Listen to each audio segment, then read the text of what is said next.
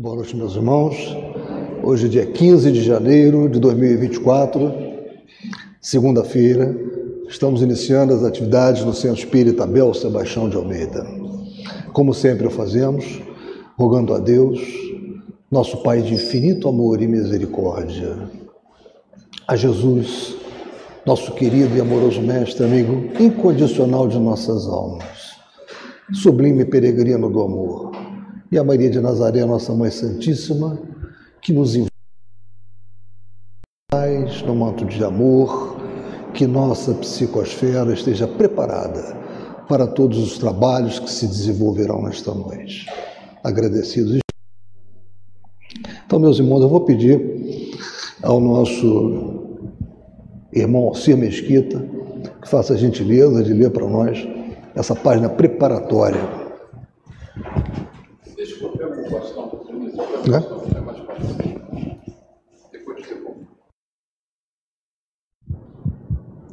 Boa noite, meus irmãos.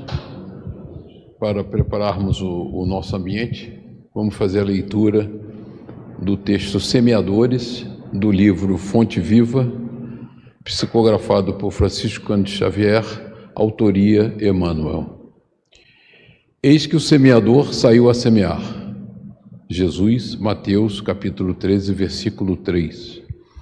Todo ensinamento do Divino Mestre é profundo e sublime na menor expressão. Quando se dispõe a contar a parábola do semeador, começa com um ensinamento de inestimável importância que vale relembrar. Não nos fala que o semeador deva agir utilizando-se do contrato com terceiras pessoas, e sim que ele mesmo saiu a semear transferindo a imagem para o solo do espírito, em que tantos imperativos de renovação convidam os obreiros da boa vontade à santificação, à santificação lavoura da elevação. Santificada, né? Somos levados a reconhecer que o servidor do evangelho é compelido a sair de si próprio, a fim de beneficiar corações alheios. É necessário desintegrar o velho cárcere do ponto de vista para nos devotarmos ao serviço do próximo, aprendendo a ciência de nos retirarmos da escura cadeia do eu, excursionaremos pelo grande continente denominado interesse geral, e na infinita extensão dele encontraremos a terra das almas, sufocada de espinheiros, ralada de pobreza, revestida de pedras ou intoxicada de pântanos oferecendo-nos a divina oportunidade de agir em benefício de todos. Foi nesse roteiro que o divino semeador pautou o ministério da luz, iniciando a celeste missão do auxílio entre humildes tratadores de animais e continuando-a com os amigos de Nazaré e os doutores de Jerusalém, os fariseus palavrosos e os pescadores simples os justos e os injustos, ricos e pobres, doentes do corpo e da alma, velhos e jovens, mulheres e crianças. Segundo observamos, o semeador do céu ausentou-se da grandeza a que se acolhe e veio até nós, espalhando as claridades da revelação e aumentando-nos a visão e discernimento. Humilhou-se para que nos exaltássemos e confundiu-se com a sombra a fim de que a nossa luz pudesse brilhar.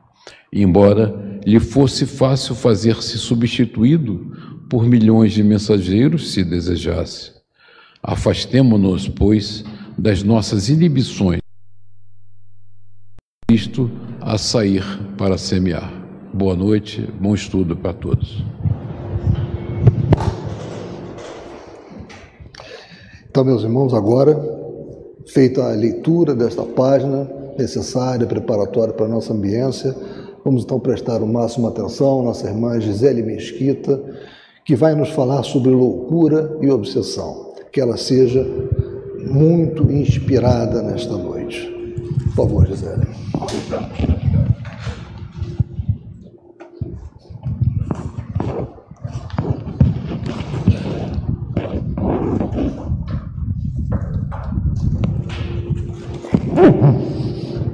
Boa noite, queridos irmãos. Que a paz esteja entre nós. Hoje a gente vai falar sobre loucura e obsessão. Quando a gente fala em loucura, geralmente a gente pensa naquele extremo, né? Aquela pessoa que perdeu totalmente contato com a realidade, que não consegue agir com razão, que não consegue pensar direito, que confunde realidade com fantasia. Mas essa noite a gente vai convidar a todos para que a gente faça uma reflexão mais profunda ainda. Né? Não pense só nessa loucura extrema, mas nas dificuldades que a gente vê hoje em dia, né? os transtornos que a gente percebe em grande parte da população hoje em dia, como angústia, ansiedade, depressão, né? todos esses transtornos que têm caminhado com a humanidade ultimamente. Né? Por que será né, que isso tem acontecido né, tão comumente ultimamente? E como é que isso tudo está ligado à obsessão? Né? E a gente vai começar entendendo, então, o que seria loucura? loucura é exatamente isso, né? Ou são pensamentos repetitivos que a gente não consegue evitar, que vão nos levando para algum caminho que nos traz algum prejuízo, né? como uma tristeza ou uma raiva muito grande, ou né, é aquele extremo mesmo que a gente falou né, onde a pessoa não consegue mais entender a realidade e agir de uma forma racional. Ela confunde realidade com fantasia. Né? E a obsessão? A obsessão é quando há o efeito né, de um espírito sobre um outro, encarnado ou desencarnado, e que esse efeito vai prejudicar aquela pessoa, né? vai invadir o pensamento dela, vai fazer com que ela tenha atitudes que a prejudiquem. Né? Então aí a gente vai estar tá percebendo aí a influência dos espíritos. Os espíritos sempre nos influenciam, né? A gente vive aqui amealhado pela espiritualidade. Porém, a gente vai estar sintonizado ou não com isso. E aí a gente vai entender ao longo do estudo, né? E isso remete a uma questão, né? Uma questão muito comum. A gente para pensar em loucura e obsessão, a gente vai ter que pensar quem somos nós, né? De onde viemos, para onde vamos e o que estamos fazendo aqui. Nessas questões que a gente sempre fala sobre elas, né? E a gente vai pensar: "Ah, mas isso tudo eu já sei", né? Será que a gente sabe mesmo? E às vezes a gente sabe, mas a gente não coloca em prática. A gente não transforma isso no nosso dia a dia em atitudes.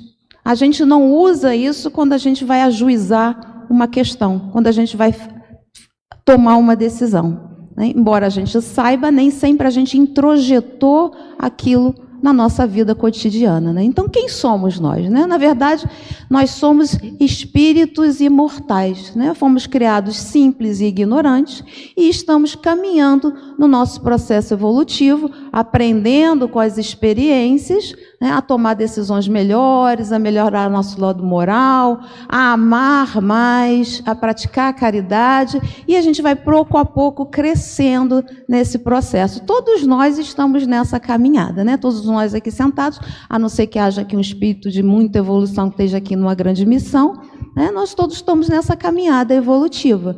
Né? Então, se a gente está nessa caminhada evolutiva e a gente sabe que a gente já nasceu e renasceu várias vezes, o que, que acontece quando a gente vira um bebezinho e volta a reencarnar? Né? A gente não chega aqui vazio. Né? A gente não chega com uma mente vazia e um coração vazio. A gente chega carregado de experiências, de emoções, de tendências, de padrões de comportamento. Né? A gente vai, pode observar isso nas criancinhas, né? apesar de bem pequenininhas, criancinhas de 3, 4 anos, você coloca ali e começa a observar as criancinhas brincando, você vai ver que personalidades muito diferentes vão se manifestar ali. Né? Umas mais ousadas, umas mais medrosas, umas mais arrogantes, né? umas mais quietinhas, umas mais tímidas, porque são espíritos que trazem já né, essa bagagem de atitudes, conhecimentos, experiências que viveram. Aí você vai me perguntar, mas Gisele, a gente não esquece tudo quando a gente reencarna? A gente esquece fatos, né? Mas nunca perdemos o aprendizado que a gente fez, nem as emoções. E na verdade, né, a gente fala em esquecer, parece que a gente apagou para sempre da nossa vida. Não, a gente não apagou para sempre da nossa vida essas experiências. A gente guardou ali no inconsciente. Né? O inconsciente é uma gavetinha da nossa mente, onde está guardado toda a nossa história. E por que, que a gente não lembra dos fatos? Bom, porque os fatos trariam para nosso dia a dia algumas dificuldades. Imagina que eu vivi numa encarnação anterior com alguém que me assassinou. Né? Vivi até uma certa idade, de repente, uma pessoa que eu conhecia me assassinou. E aí a espiritualidade chega lá em cima, vai passando os anos, um dia a espiritualidade chega e nos diz: olha, seria interessante que você reencarnasse com essa pessoa. Ele melhorou, né? Você não gosta muito dele, então uma experiência, vocês vão nascer irmãos. Né? Então, se eu lembrasse, eu reencarnasse e eu lembrasse que aquela pessoa na vida passada me matou, né? seria muito difícil que eu permitisse que aquele amor nascesse ali naquela relação porque aquela lembrança ia ficar ali me atrapalhando. Né? Então, o que, que vai acontecer? Eu vou renascer com essa pessoa? Talvez eu tenha até uma certa antipatia por ela inicialmente. Né? Digamos, eu nasci irmão mais velho, e nasce aquele irmãozinho, fico com ciúmes, não gosto muito dele, tiro a chupeta e tal, jogo fora. Mas aos poucos, com a convivência, com as gracinhas, eu vou perdendo aquela antipatia. Por isso eu esqueço os fatos. Né? Então, no nosso momento evolutivo, né, no estágio evolutivo em que a gente se encontra, é importante que às vezes a gente não guarde as lembranças, mas isso jamais significa que o meu aprendizado ficou perdido e que minhas características vão ser apagadas. Não, elas estão todas aqui comigo.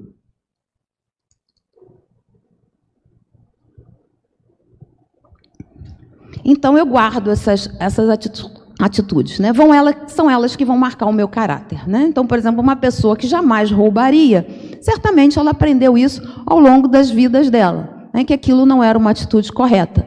Então, pode várias pessoas oferecerem oportunidades, ela vai dizer: não, eu não participo disso. Né? Ela não lembra as vivências dela, mas o aprendizado ficou gravado no espírito para sempre, né? O espírito não anda para trás, né? Então, está ali gravado.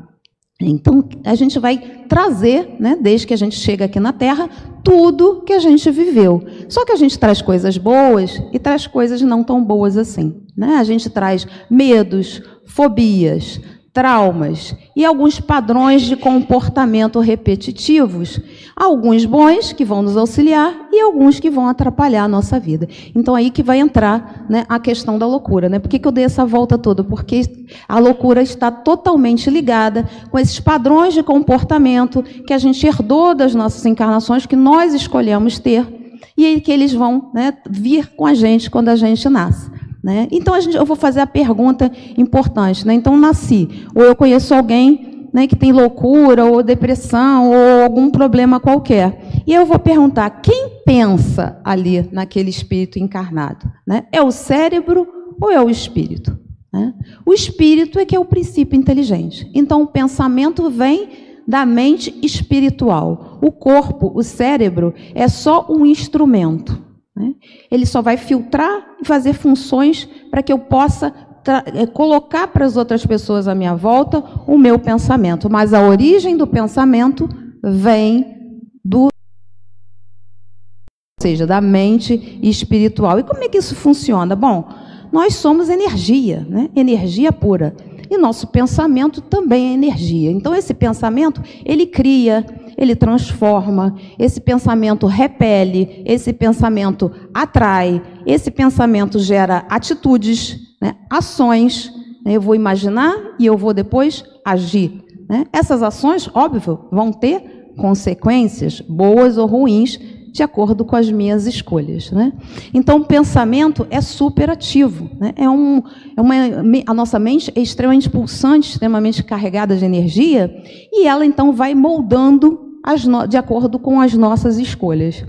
E aí a gente vai pensar, né? Então, claro, a gente trouxe essas emoções, esses pensamentos, esses medos, esses traumas. E como é que a gente vai funcionar na vida saudável? Né? É a primeira pergunta. Bom, o bom de tudo isso é que eu trago sim traumas, medos e padrões de comportamento, mas eu posso mudar esses padrões. Né? Aí entra o que a gente chama no Espiritismo de reforma íntima, né? que é quando eu. Não, esse comportamento não é legal. Está né? Tá causando prejuízo, ou a mim ou aos outros. Então eu preciso mudar. Então, embora a gente esqueça né, gente, os fatos, a gente sabe que está ali pulsando.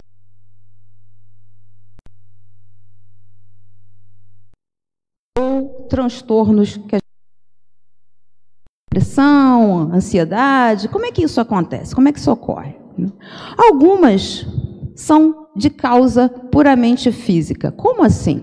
Ah, alguma pessoa, por exemplo, é, sofreu um acidente grave, deu uma pancada muito forte na cabeça, machucou o cérebro. Dali em diante, talvez ela não passou a não ter atitudes coerentes, racionais, teve dificuldade de pensar.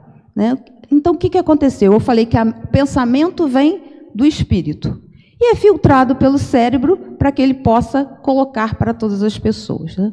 Se o cérebro não está mais funcionando corretamente, esse pensamento não vai conseguir sair corretamente. Por exemplo, digamos que eu tenho um jardim e eu contratei o melhor jardineiro porque eu quero que ele faça um trabalho super bonito no meu jardim. Eu já vi que ele fez um trabalho lindo no jardim de outras pessoas. E aí eu vou lá quando o jardineiro chega para trabalhar, eu falo só, só tem uma coisa. Você vai ter que trabalhar com uma pá quebrada, um ancinho sem dente. Ele vai conseguir fazer o mesmo trabalho bonito que ele fez no jardim das outras pessoas? Não, porque o instrumento dele não vai funcionar da mesma forma.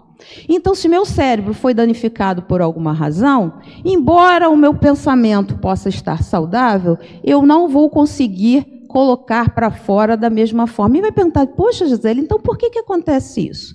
É por que, que algumas pessoas ou já nascem com o cérebro danificado ou têm algum dano ao longo da vida? Geralmente, é, isso é consequência de alguma atitude passada e geralmente vem mesmo para cercear o comportamento de quem abusou da sua habilidade. Por exemplo, né, vamos imaginar Hitler. Hitler era uma pessoa muito inteligente. Né? A capacidade de inteligência dele era muito grande. E ele usou essa inteligência para o bem? Não. Né? Ele usou essa inteligência em seus interesses próprios, fazendo muita gente sofrer com isso tudo. Porém, ele é um filho de Deus, como nós, né? encaminhada evolutiva. Ele vai ter oportunidade de crescer? Sim, ele terá novas oportunidades de crescer. Mas seria justo dar a essa pessoa um corpo né, perfeito para que ele exercesse? Isso é uma, uma, uma, teoria, tá? Eu não li sobre isso que aconteceu isso, não, é só uma teoria. É dar um corpo perfeito para que ele repetisse as mesmas atitudes que ele teve? Não. Então, talvez ele tenha oportunidade de nascer um espírito, um corpo que tem algum defeito e ele não consiga expor todas as ideias dele da mesma forma, até que ele consiga amansar o coração, aprender a agir de forma diferente e possa de novo usar a inteligência dele da forma correta. Esse é um tipo, não é a maioria, na verdade é a minoria dos casos. Né? Outra, a principal loucura é a loucura por causa espiritual mesmo. Né? Como é que acontece a loucura por causa espiritual? Né? Então vamos imaginar o seguinte: nosso cérebro ele funciona é, de forma é, de, a repetir muitas das nossas experiências. Então, assim, vou dar um exemplo forte, né? A loucura por causa espiritual. Digamos, vamos escolher uma pessoa assim, é, depressiva, ou uma pessoa que se irrita, é violenta, tem crises de raiva. O que será que aconteceu com essa pessoa? Né? E vamos imaginar que essa pessoa é, muitos anos atrás, em outras encarnações, ela teve algumas experiências, digamos que assim, ela vivia na pré-história. E numa vez ela foi surpreendida né, por uma, uma pessoa que veio atacá-la. E aí ela, em vez de correr e fugir, ela reagiu com raiva, foi lá e falou: não, não vai me atacar, não vai me matar, e deu certo. O outro fugiu. Né? E aí ela começa a repetir esse padrão. Numa outra ocasião, em vez de fugir, ela vai atacar de novo, vai atacar de novo, vai atacar de novo. O cérebro dela vai entendendo que aquilo está sendo bem sucedido. Né? E ele vai repetir esse padrão. Então, o nosso cérebro funciona mais ou menos assim. Eu vou dar um exemplo que vai ficar mais claro ainda. Esses automatismos, eles podem ser mecânicos ou emocionais. Né? Os que mais nos prejudicam, geralmente, são os emocionais. Então, um mecânico, por exemplo. Né, eu sou do tempo ainda de. Né, quando eu era jovem, criança, ainda tinha máquina de datilografar. E eu fiz um curso de datilografia. Então, eles cobriam ali o teclado e você ia aprendendo ali a lidar. Então, hoje em dia, se você me dá um teclado, eu sei digitar sem olhar. Né? Vou olhando só o texto e meus dedos vão ali achando as letras. Aí você vai me perguntar: ah, então você conhece bem o teclado. Então, Gisele, onde fica a letra L? Não faço a menor ideia. Às vezes eu tenho uma vaga ideia se é do lado de cá ou do lado de lá. Né? Só. O B, não sei. O D, não sei. O L, não sei. Mas escreve lata. Tum, rapidinho eu escrevo lata, sem olhar para o teclado. Meus dedos acham as letras. Por quê? Porque o meu cérebro automatizou isso. Ele não está numa parte consciente, né? mas ele está automatizado. Então eu rapidamente consigo essa resposta. É, eu acho rapidamente a letra. Assim como a gente aprende a dirigir, né? Nas primeiras vezes você tem que ficar pensando onde é que eu freio, né? Onde é que é o acelerador? E depois seus pés acham freio acelerador automaticamente, sem você pensar. Então eu automatizei. E assim como eu automatizo essas tarefas mecânicas, eu também automatizo emoções.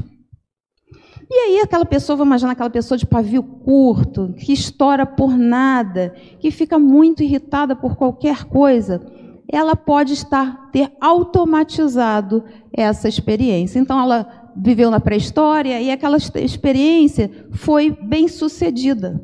E o nosso cérebro, esse mecanismo de automatização das emoções, ele é tipo assim uma grande mãe, né? uma mãe super protetora. Então ele viu, e ele ficou com raiva, deu certo. Ele se deu bem, ele ficou feliz. Ele ficou com raiva e foi violento e ficou feliz. Aí o cérebro diz: Isso é bom para ele. Né? Isso é bom para ele, então vamos né, reagir dessa forma. E aí, qualquer situação que o deixe numa situação ruim, o cérebro vai jogar essa, esse tipo de reação. Né? Aí, às vezes, você fala para a pessoa assim, poxa, depois que ela se acalma, você pergunta, por que, que você se estourou dessa maneira? Por que, que você gritou? Ele fala, eu não consigo controlar. Vocês já devem ter escutado isso de alguém. Né? Eu não consigo evitar, eu não consigo controlar.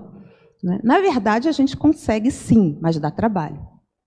Então a reação vem automaticamente, assim como eu freio automaticamente, assim como eu digito automaticamente. Então eu vou viciando o meu cérebro em várias atitudes dessa. E ele vai jogando automaticamente essas reações. Então, digamos que um dia eu passei por uma situação muito difícil numa vida e eu fiquei triste. Eu achei que eu era incapaz, que eu não estava à altura, eu fugi dessa situação e fiquei triste, me isolei, achei que ninguém gostava de mim. Né? E aí aquilo me deu um certo bem-estar. Aí o cérebro pensou: opa, deu bem-estar, então toda situação que surgir agora eu vou jogar essa, essa sensação para você.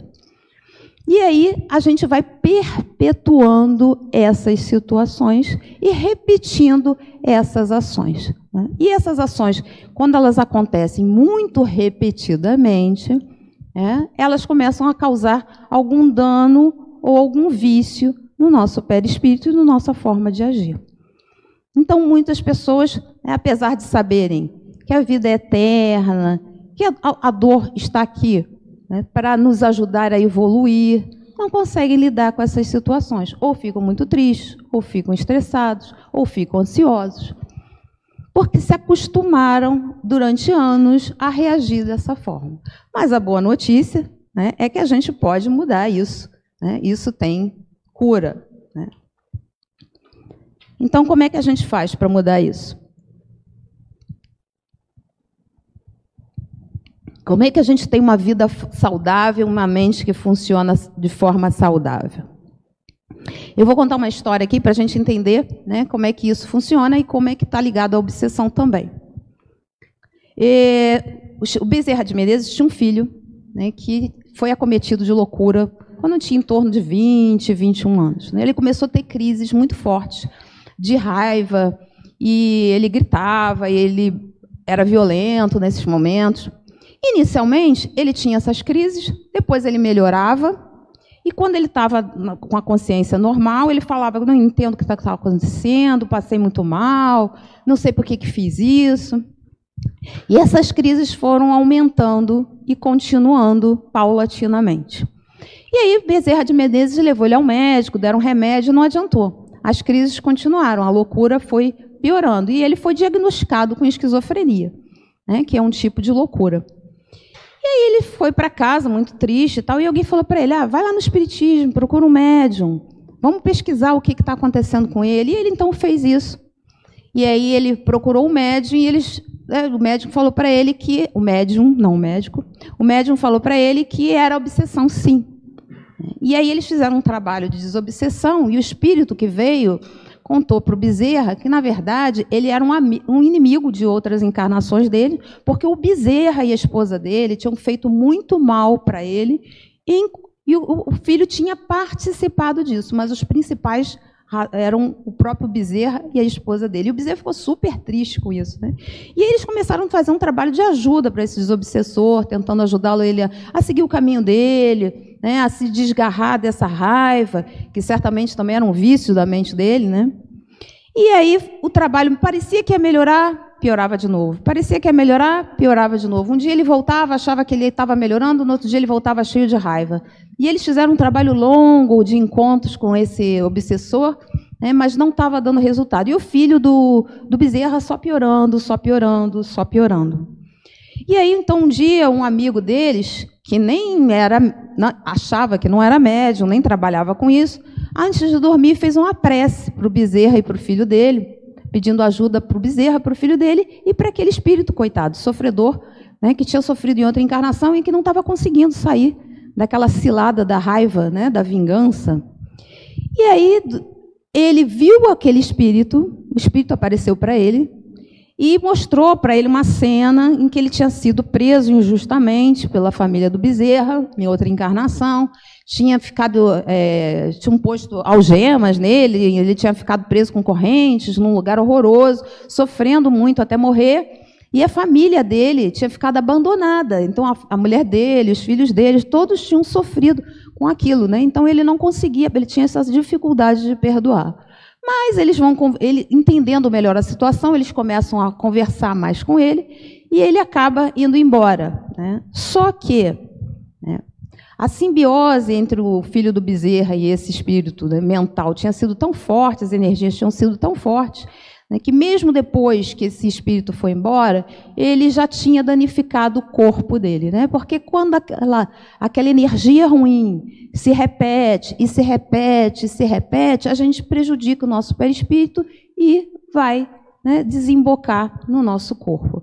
Então, apesar dele ter ficado mais calmo depois que o espírito foi embora, ele não tinha mais crises de raiva, ele não conseguiu mais voltar à razão normal dele. Né? Ele ficou com uma dificuldade, ele precisou de ajuda para viver o resto da vida, ele não voltou mais a ser a mesma pessoa, embora a obsessão tivesse sido curada. Né? Então, como é que acontece a obsessão? Né?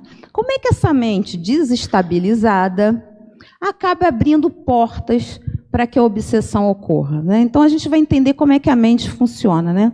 A nossa mente ela, a gente pode dizer assim, hipoteticamente, tá? só de forma didática para que a gente compreenda, como se fosse um prédio de três andares. Né? No primeiro andar está todos os nossos nossas é, lembranças inconscientes, os nossos instintos, esse nosso automatismo vem daí. Né? Esse é o nosso primeiro andar.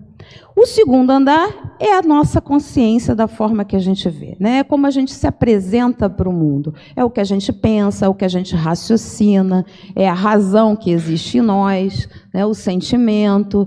Ele está ali todo resumindo a nossa personalidade. No terceiro andar está a nossa ligação com a espiritualidade superior. É onde a gente faz contato com Deus, com as, as leis que regem a humanidade, esse nosso desejo de crescer, de ser feliz, de melhorar, de sermos pessoas melhores, está ali no terceiro andar. Claro que essas três partes da nossa mente não funcionam isoladamente, elas fazem trocas entre si. Né? Conforme mais atrasado nós estamos, mais a gente vive perto do primeiro andar ligado aos instintos, ao automatismo, né, com a grande parte das nossas atitudes guiadas pelo inconsciente. Né? Então a gente vai mais no automático, vai mesmo assim, digamos assim, a gente vive estilo Zeca Pagodinho, né? deixa a vida me levar. Né? Então a gente vai reagindo conforme as questões vão aparecendo. Conforme a gente vai evoluindo, O nosso segundo andar, que é a nossa consciência, a nossa, nosso crivo, nosso juízo, a nossa razão, começa a perceber que algumas atitudes dessas, que a gente toma automaticamente, não são boas, nos prejudicam. E a gente começa a mudar essas atitudes. Né? Então, é através desse conhecimento que a gente vai começar a agir sobre essas atitudes. Né? E aí, a gente, o que, que acontece? A gente precisa, então, da razão para que a gente consiga mexer. Mas quais são as consequências de deixar essas é, atitudes, esses padrões de comportamento que nos prejudicam agirem? Vamos imaginar o seguinte: eu estou vivendo aqui normalmente e alguém vem e causa alguma coisa ruim para mim. Né? Puxa o meu tapete no trabalho, né? Conta uma mentira sobre mim, faz algo comigo, uma maldade com a minha família, alguma coisa que me prejudique. Quando eu passo por uma situação de dor, que eu fui prejudicado por alguém, eu tenho dois caminhos a seguir que eu vou poder escolher. Um é ficar muito raivoso, muito rancoroso, querer vingança, magoadíssimo, me sentindo né, a pessoa que foi traída, ultrajada. Né? Essas são as duas sintonias que eu vou escolher. Né? E a outra seria perdoar. Né? Eu posso perdoar aquela pessoa. Eu posso pensar assim: olha, eu sou um espírito com os conhecimentos que nós temos, né? Sou um espírito imortal. Estou aqui vivendo várias vidas. Sou responsável por todas as escolhas que eu faço. O que eu vivo agora, mesmo as coisas de maior dor, são causadas por alguma atitude minha do passado. Então, se eu sofri hoje, aquela pessoa que me causou dor, ela foi só um instrumento. Mas eu estou respondendo por um ato meu mesmo. Então, a responsabilidade por aquele sofrimento é meu. Então, eu vou perdoar. Eu me redimi. Aquela pessoa cometeu um erro e o coitado vai ter que responder mais tarde por aquilo. Né? Então, eu perdoo. Qual vai ser a diferença que vai causar em mim, na minha vida, na minha saúde esse, essas duas atitudes que eu, que eu posso tomar. Se eu escolhi o caminho da raiva, da vingança, o que, que vai acontecer? Ora, pensamento é, é energia. Quando eu penso, eu emito energia. Se eu fiquei com raiva e eu quero vingança, que tipo de energia eu vou emitir? Positiva ou negativa? Negativa. Né? Eu vou deixar meu perispírito mais leve ou mais pesado? Mais pesado. Né? Eu vou emitir uma luz mais brilhante ou uma luz mais escura, embaçada? Mais escura. Né? Esse caminho foi uma escolha minha. Né? Eu quis ter raiva, eu vou prejudicar meu perispírito. Foi uma escolha minha. E que tipos de espíritos eu vou atrair para o meu redor? Bons espíritos ou espíritos que estão vibrando no mesmo tom de raiva, ódio, vingança? Espíritos que estão vibrando nesse mesmo tom. Aí é que eu abro a porta para a obsessão. Tá? É nesse momento que aquela pessoa que queria me prejudicar vai entrar em ação e vai poder agir sobre mim, tá? quando eu tomo esse determinado tipo de escolha.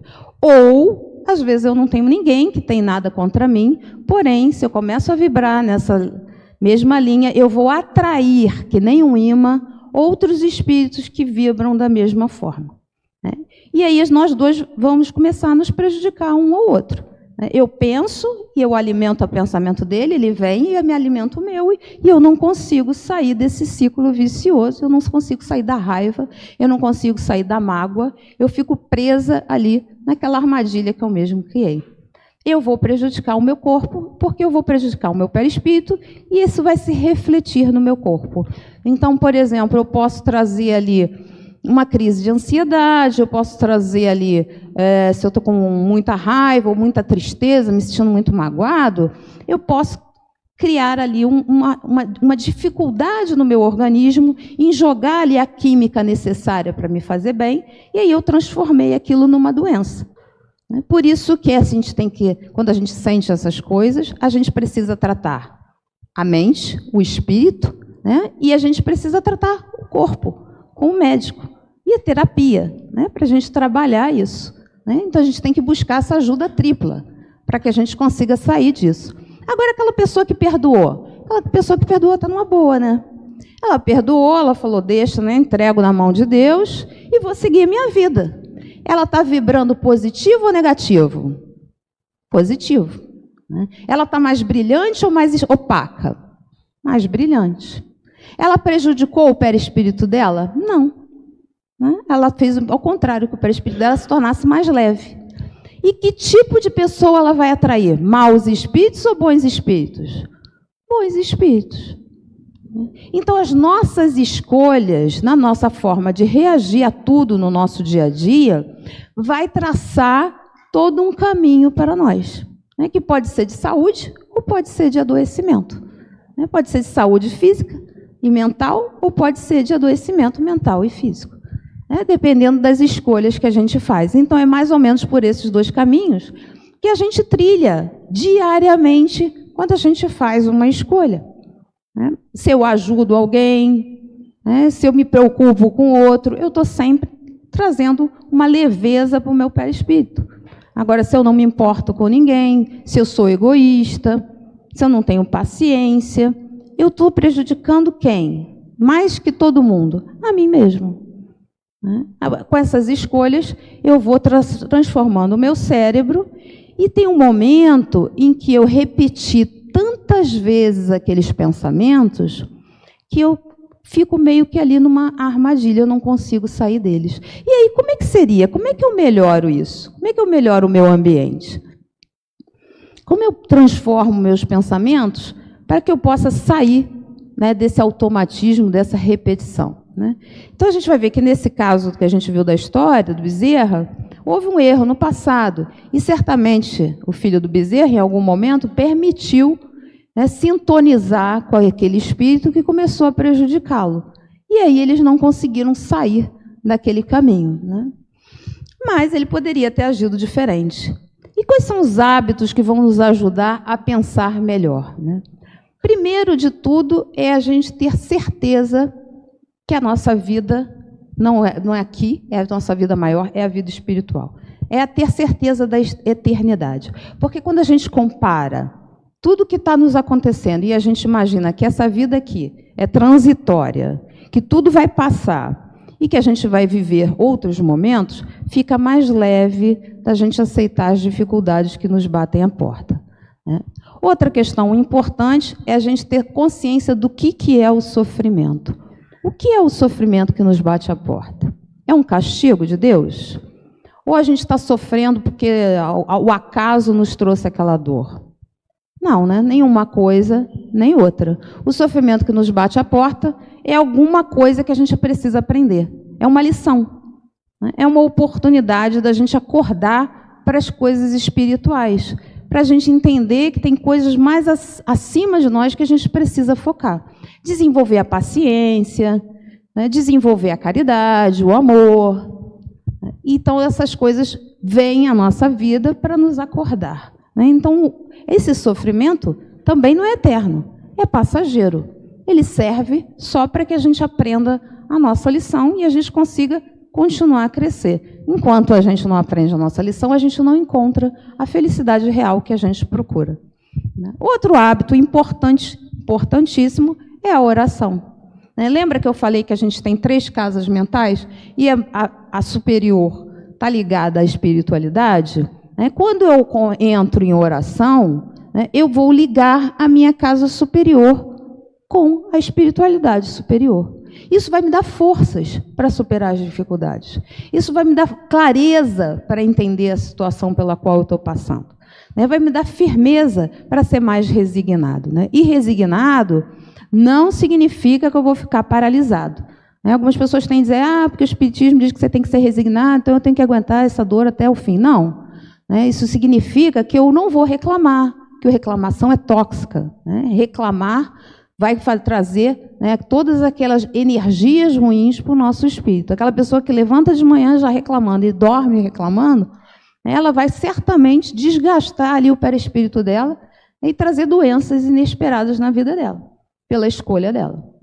Então, assim, é não reclamar, é aceitar a realidade. Porém, se eu puder fazer alguma coisa para melhorar aquela realidade, eu posso fazer. Né? Se existe alguma atitude que eu possa tomar para menorar aquela dor, que não vá prejudicar ninguém, eu posso sim ser uma pessoa ativa e tentar diminuir àquela dor. Né? Então, buscar coisas que me animem, que melhorem a situação, claro. Né? Ser resignado não significa ser né, parado. Né? E outra coisa importante é trabalhar os nossos pensamentos. Porque de vez em quando vem aquele pensamento inesperado, né? A gente está ali numa situação difícil, aí vem um pensamento ruim. Ah, eu não, não vou conseguir, né? Ah, ninguém gosta de mim mesmo, né? Eu não valho nada, não sirvo para ninguém. Então, esses pensamentos a gente tem que tomar cuidado com eles, porque quando a gente agasalha esses pensamentos e vai dando linha para pipa, né, para que eles cresçam, eles vão nos levando para o primeiro andar do nosso corpo. Né, e a gente vai entrando naquele clima de tristeza, né, de menos-valia. Então, a gente tem que se abrigar e saber como sair disso. A oração né, é um bom uma boa saída para isso. É, leituras edificantes, livros espíritas, leituras que nos façam refletir, pensar, melhorar, né? e até atitudes né? como prática do bem, caridade, trabalho voluntário. Né? Por isso que é, Chico dizia que é para depressão bom era varrer, né? porque se você está trabalhando ali na prática do bem, você se distrai daqueles pensamentos que estavam te levando para um pensamento ruim e começa a pensar em outras coisas. Né? Então, fazer uma atividade boa, útil, vai te ajudar a sair daquele pensamento repetitivo que vai te levar para a ansiedade, para a tristeza, para a loucura. Né? Outra é desenvolver a gratidão. Né? A gente tem que estar sempre agradecido e se sentir feliz com tudo o que nos acontece. Mesmo com as coisas difíceis, Gisele, mesmo com as coisas difíceis, porque tudo na vida tem uma razão de ser. Né? Se, se Jesus falou que não cai uma folha da árvore sem que Deus saiba, né? é porque Ele está consciente de todas as dificuldades que a gente está passando. E não é castigo, né? é uma forma de fazer com que a gente cresça. Senão a gente se demora muito tempo perdido nesse meandro de infelicidade e a gente não acha luz. Então, às vezes, a dor vem para que a gente saia daquela posição e procure outra melhor, né? para a gente cresça, que a gente se abra para o crescimento. É, pelo perdão. Né? O perdão é sempre a melhor escolha. Né? A raiva, a vingança, a mágoa excessiva, se achar sempre vítima? Essas coisas atrapalham o nosso desenvolvimento e atraem esse tipo de pensamento. É desenvolver a paciência, né? A gente vive num mundo muito corrido, muito confuso, onde muitas coisas desagradáveis acontecem à nossa volta, no trânsito, no trabalho, com a família. Então a gente precisa desenvolver a paciência, né? E, claro, trabalhar pela nossa reforma íntima. O que é trabalhar pela reforma íntima? É eu sempre fazer uma avaliação das minhas atitudes. Eu estou realmente tomando atitudes coerentes com aquilo que eu digo que eu acredito? Que eu acredito na, que Deus é justo, que tudo que me acontece tem uma razão de ser, né? que tudo é, é transitório. Será que eu estou tomando atitudes que estão coerentes com esse tipo de crença? Ou eu sei mas não ajo dessa forma. Né? É uma coisa que a gente tem que se perguntar. A reforma íntima, a gente vai trabalhar esses deslizes que a gente tem, né, achando o melhor caminho de acordo com tudo que a gente aprendeu, com tudo que Jesus nos ensinou. E aí a gente vai pensar: é, será que nesse nosso dia a dia né, a gente está tomando as melhores escolhas, fazendo os melhores caminhos, trabalhando a nossa mente, procurando sair do primeiro andar né, ligado mais aos instintos e aos automatismos, e reavaliando as nossas atitudes. Né, será que é isso que a gente está fazendo? E lembrando, claro, que a gente está aqui no momento de transição planetária. Né, a Terra está num período de vai entrar no período de regeneração. E nós temos aí nossa uma oportunidade de seguir junto à Terra ou seja, evoluir junto com a Terra. Mas para isso, a gente precisa investir na nossa mudança interior. Se eu não investir, se eu continuar agindo através do automatismo, sem me preocupar com a mudança das minhas atitudes, eu dificilmente vou conseguir seguir adiante. Eu vou seguir, né, talvez ser convidada para morar num outro planeta, onde as dificuldades vão me fazer desejar retornar para cá. Né? Também não vai ser castigo, né? mas vai ser uma forma de acordar e sermos úteis em outro momento. Mas, se a gente deseja não passar por essa experiência, né, de sair, ser degradado por um planeta inferior, né, é momento da gente investir. E nós, espíritas, né, nunca vamos poder dizer que eu não sabia. É, então, a gente tem uma responsabilidade extra quando a gente foi cobrado. Né? Porque quando a gente desencarna, o que perguntam para a gente não é quantos títulos você tem, né? quantas casas você tem, qual é o ano do seu carro. Né? Quando a gente desencarna, o que vão nos perguntar é o que você fez de útil com o seu tempo na Terra. Né? E é aí disso que a gente tem que se preocupar. O que a gente vem fazendo de útil com o nosso tempo na Terra.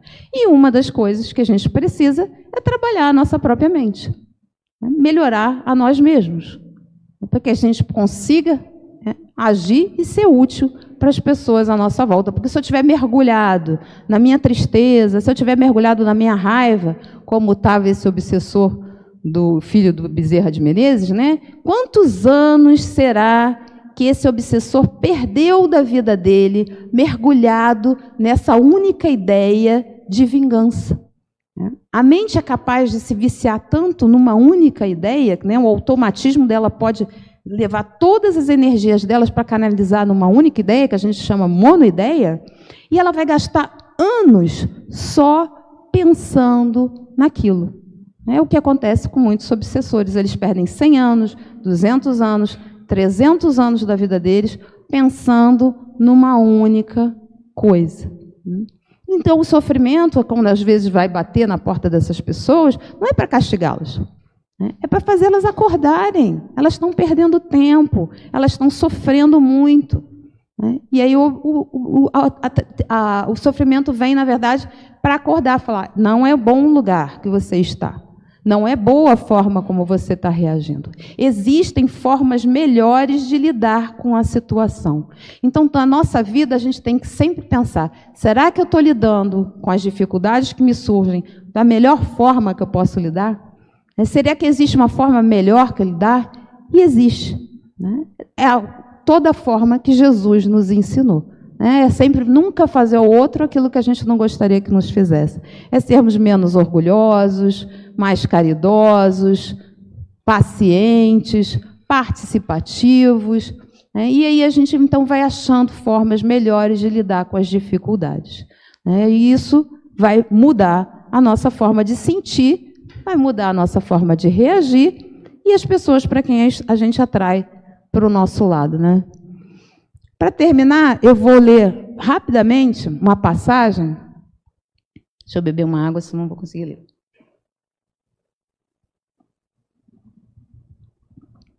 Não é uma passagem propriamente né, é ligada ao espiritismo, mas não é de um espírita famoso.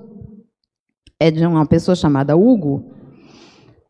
E ele fala o seguinte: eu não vou ler toda, eu vou ler só uma passagem só para a gente pensar, né? Lembra que eu falei que a gente é espírita e a gente nunca vai poder dizer, ah, eu não sabia, né? Então ele fala o seguinte: quando chegamos ao plano espiritual, a maioria dos espíritos pensa algo muito parecido. Ah, se eu soubesse. Se eu soubesse que a vida real não era na matéria, se eu soubesse que a realidade não é a de sofrimento, mas de paz e liberdade, se eu soubesse que nada que existia na matéria é permanente, que lá na matéria tudo é passageiro, eu não teria brigado no trânsito, eu não teria me apegado a coisas efêmeras. Ah, se eu soubesse, eu teria ajudado muito mais gente, teria me enriquecido só com amor e luz, teria deixado de lado os problemas pequeninos, teria feito mais caridade aos necessitados, teria deixado o amor fluir, teria me atirado ao bem sem preocupação, teria sido mais humilde, teria vivido mais em paz. Ai, se eu soubesse, eu teria passado mais tempo com aqueles que amam, teria me preocupado menos, teria tido mais paciência com as pessoas, teria me soltado mais, me desprendido mais dos bens materiais, teria vivido mais livre, de forma mais natural. ao lado bom, de, visto melhor o lado bom de tudo, teria valorizado as coisas simples da vida. Ai, se eu soubesse, se eu soubesse que a vida na terra era esse vai e vem, que se esvai, que nada é permanente, que nada é fixo, nada é imutável, se eu soubesse que tudo começa e tudo termina, que a dor que lateja, depois vem o alívio. Ai, se eu soubesse que a vida espiritual, que é a vida real, continua, né? se vocês quiserem se chamar Se Eu Soubesse, é do Hugo Lapa. Né? E a gente então faz uma reflexão, né? Então os espíritos quando desencarnam, né, eles parece que chegam num estado de surpresa lá do outro lado, né? E fala: "Nossa, isso tudo era verdade mesmo, né? A vida continua mesmo, né? Aquilo tudo não era conto da carochinha". Né? Então, essa surpresa né, que atrapalha a nossa vida. Então, nós não vamos poder dizer, né? Ah, se eu soubesse, porque a gente sabe. É só falta pôr em prática. Só falta introjetar, né? Falta trazer esse conhecimento para a prática do dia a dia, desde as pequeninas decisões que a gente toma até as decisões maiores. Aí, quando a gente chegar lá do outro lado, né, se a gente conseguir viver aqui na Terra, já pensando a forma correta de viver, né, a gente vai chegar do outro lado e vai ser uma, não vai ser essa, essa surpresa. Ah, se eu soubesse que era assim de verdade, né? A gente vai chegar lá e vai falar: Ah, eu sabia. Eu sabia e me preparei para esse momento. Então, a vida, na verdade, é uma preparação constante para o nosso desencarne, né? que vem a gente não sabe em que momento, porque a nossa vida real não é aqui. A nossa vida real é lá do outro lado. Né? Então, que a paz de Deus permaneça entre nós, né? que a gente consiga voltar para casa em paz, na companhia de Jesus e refletir sobre essas ideias novas que nos batem a porta todos os dias. Que a paz permaneça aqui conosco.